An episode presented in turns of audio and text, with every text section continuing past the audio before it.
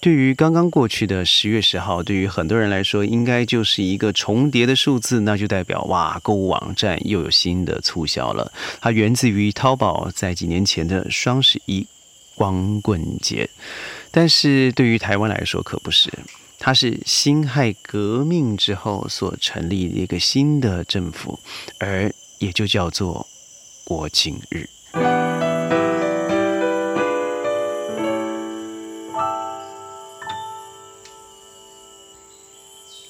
欢迎各位加入今天的宣讲会，我是轩。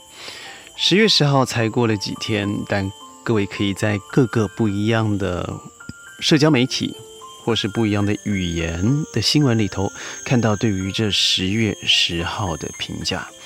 当然，蔡英文总统他的发言里头，除了提出的四个主张以外，但我认为这个十月十号。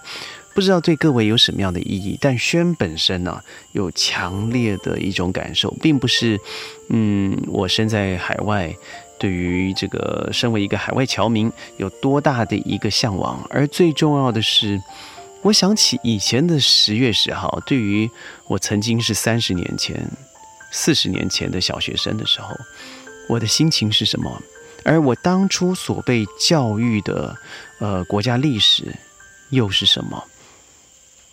这次直觉的各位可以看到啊，使用的英文是 Taiwan National Day 二零二一，这也是蔡英文总统上任以来的第六个国庆了。但是庆祝中华民国国庆的文宣里头，他用了这个 Taiwan National Day 二零二一年，看不到任何以前我自小被教育的中华民国的字样，让我觉得好像是用一个英文。在做独立的感觉，但这种只有就是我说的自爽，而他不愿意去面对历史现实的呃的状态，我觉得这就是标准。现在整个台湾教育体制遇到真正的问题，有一个数字显示，但是这个数字我觉得是来自于网络，我是仅供各位参考。台湾在国小以下的学员，大概你可以想，大概十二岁左右。他知道孙中山先生的只有百分之二十五，这二十五数字啊，他没有说是怎么过来的，但可以凸显到一个现状，就是我们的历史早就被腰斩了。在几年前，我得知了台湾的政府要做一个课纲的修改，其中一个非常重要的两个项目了，应该这么说。第一个是历史方面，这历史是这样说的：我们未来啊。这个秦汉、春秋、战国皆可不背了啊！只要从唐朝以后开始记得，这样就可以了。第二，是在性别上的认同，因为我们都知道台湾通过了这个同志的伙伴法 （partnership），在可以结婚的状况之下，呃，有教科书上出了一种性别认同。如果男生是红色，女生是绿色，那中间有一种叫做黄色的人，那叫做中性人。这一些的诠释，我不知道理论根理理论的根基，譬如说从唐朝以后才属于台湾史，台湾才会进入眼帘，或者是说人有三种人，除了男孩女生，还有中性人，这样子的论述，我觉得是非常冒进，而且非常大胆的。各位说说历史好了。我从小读的是中华民国，我们的护照封面还是中华民国，而辛亥革命真正的意义又是什么？那是在一百一十年前推翻的清朝，建立民国的历史啊。虽然中华民国是在一九四五年以后才到了台湾的。但是，一九一一年，中华民国就在南京宣告成立了。这我几乎可以不用不用读，我用背诵的方式我就知道，因为从小我就扎根在协议里头。我记得当时是清政府在一九呀，不好意思，一八九五年签订了马关条约，将台湾割让给了日本。台湾还是日本的殖民地，直到一九四五年，各位都知道，世界大战在广岛长期的两个月。原子弹造成日本战败了，他愿意投降了，应该这么说。后来日本在台湾的受降日十月二十五号就订立了成为台湾光复节。我稍微看了一下转播，我看到蔡总统的胸口这个呃双十啊这个小小的标章，它是白色的。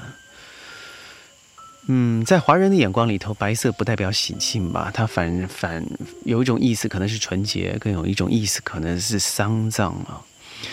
呃，我觉得有点讽刺的是，如果你要去对对历史做辩证，甚至你要做整个翻转，那你必须要先找到事实是什么，就像是。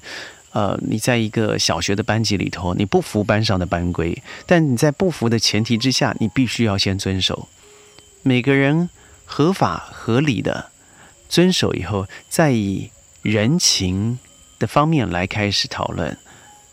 小学生要召开班会，要推选主席，来讨论这样子的方式是不是不适合我们？那我们再做调整。我们小学就被教育班会就要这样进行了。但现在怎么不是呢？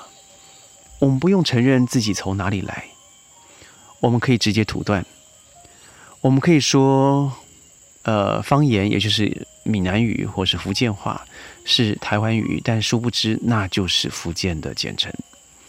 我们对这一切所谓的文化、所谓的祖宗，都可以做简单的。一刀切的方式告诉自己，我们是一个独立的个体，根本没有必要。你从哪里来，你就特别要记得你从哪里来。看看现在的南洋、马来西亚华人、新加坡华人、泰国、菲律宾文莱的华人，哪一个不是想办法的建立自己的宗祠？哪一个人不是在毕生里头要回归溯源，找到自己哪里发家的？广东梅县的，浙江。珠海、海南，四处都有这样子心之向往的华人。他没有因为自己在海外拿了别人的国籍、拿了别人的护照，而忘了自己从哪里来。他最后没错，承认新加坡就是我的国家，但我是从海南来的。他不会因为人这样子被人家贴上了硕典望族的标签，反而会让人觉得这样的人不但有智慧。而且懂得饮水思源。我记得我那个时候被教育的是，嗯，民族英雄、救国救民的蒋中正先生。当然，我知道，在我随着日子慢慢长大以后，很多的事实、很多的史料，加上网络上面的消息，开始一一的呈现。我的确受过很多相当不正确，尤其是政治正确的教育。那不代表他没有养分啊。那些过往的岁月，教育了我，或是我同代的人，很多心灵丰富、智慧饱满的学者，在业界里头看到一九七零年出生的人，在社会上的确是给予能量而发光发热。那为什么你必须要用一刀切的方式，用洗脑的方式，告诉下一代，这些原本的事实都不是事实？所谓的洗脑是什么？就是把不正确的东西教导成、灌输成是正确的。我记得以前在两蒋统治的时代啊，十一月往往是被称为光辉的十月。我记得走在学校的啊每一个走廊、教教室的走廊，走在路上，那时候我们没有没有互联网啊，没有什么高铁啦等等的。但是处处都是诚心诚意的张灯结彩，把国旗挂在门口，常在电台里头、电视里头听到爱国歌曲。但现在的十月呢？我们那时候十一月十号、十月二十五号，一个是双十国庆，一个是台湾光复节。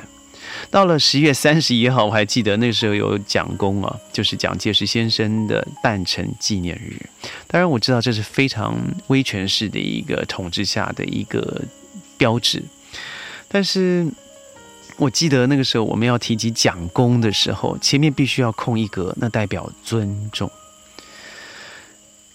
那个时候十月还没到啊，我记得整个现在的凯达格兰大道，就是以前我们都认为就是总府总统府前面啊，巍巍然然的这两条大道，公家机关的建筑物早要搭起很多的木造牌楼，漆成很大的红字，写着“中华民国万岁”“三民主义统一中国”等等的政治标语。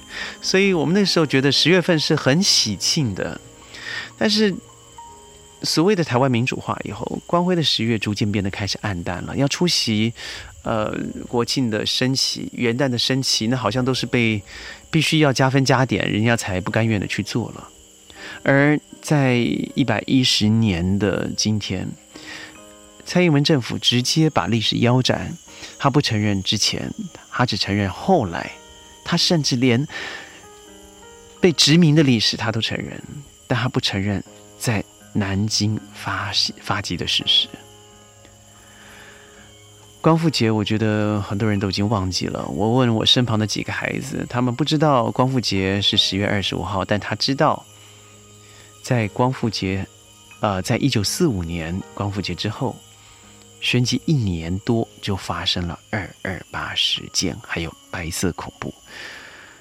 我听他们叙述的二二八，我在听他们说的白色恐怖，我心里头也突然的冷了一下。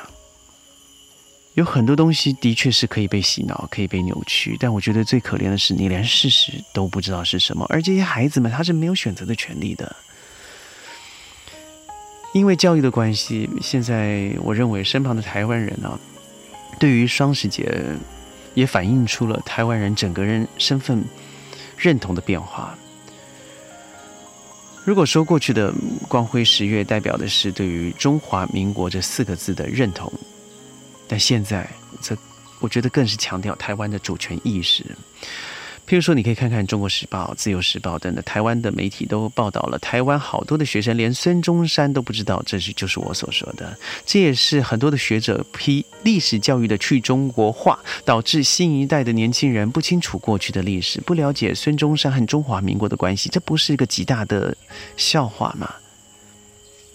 如果这样下去的话，我认为啊，台湾未来会。走向一个偏向台湾独立的支持会越来越高，而维持现状的嗯选择呢会越来越少。但对于台湾人，也是华人，也是中国人这样子的认同度，我觉得是应该要追求的共同价值。我担心的是什么？是不是所谓的梧桐，或是文同，或是和平统一？不是。我更担心的是这群孩子，他失去了自己从哪里来，而要去哪里的方向感。我之所以喜欢历史呢，不是因为它拥有太多故事。而这些故事啊，它最后都会给我一些生命的启示。我之所以喜欢历史的关系，是从过去的故事可以看到未来，也就是以古见今。如果你对于历史没有认同、没有接受、没有去剖析，那的未来只会持续的重蹈覆辙。十月十号，对我必须要说欢庆国庆，或是祝台湾生日快乐。但我更必须要说的是，就是在此同时，你更必须要知道自己是谁，而不要被这些政客们所左右了。看看现在的英国，有百分之七十的人后悔当初被政客操作，而造成最后的公投脱欧。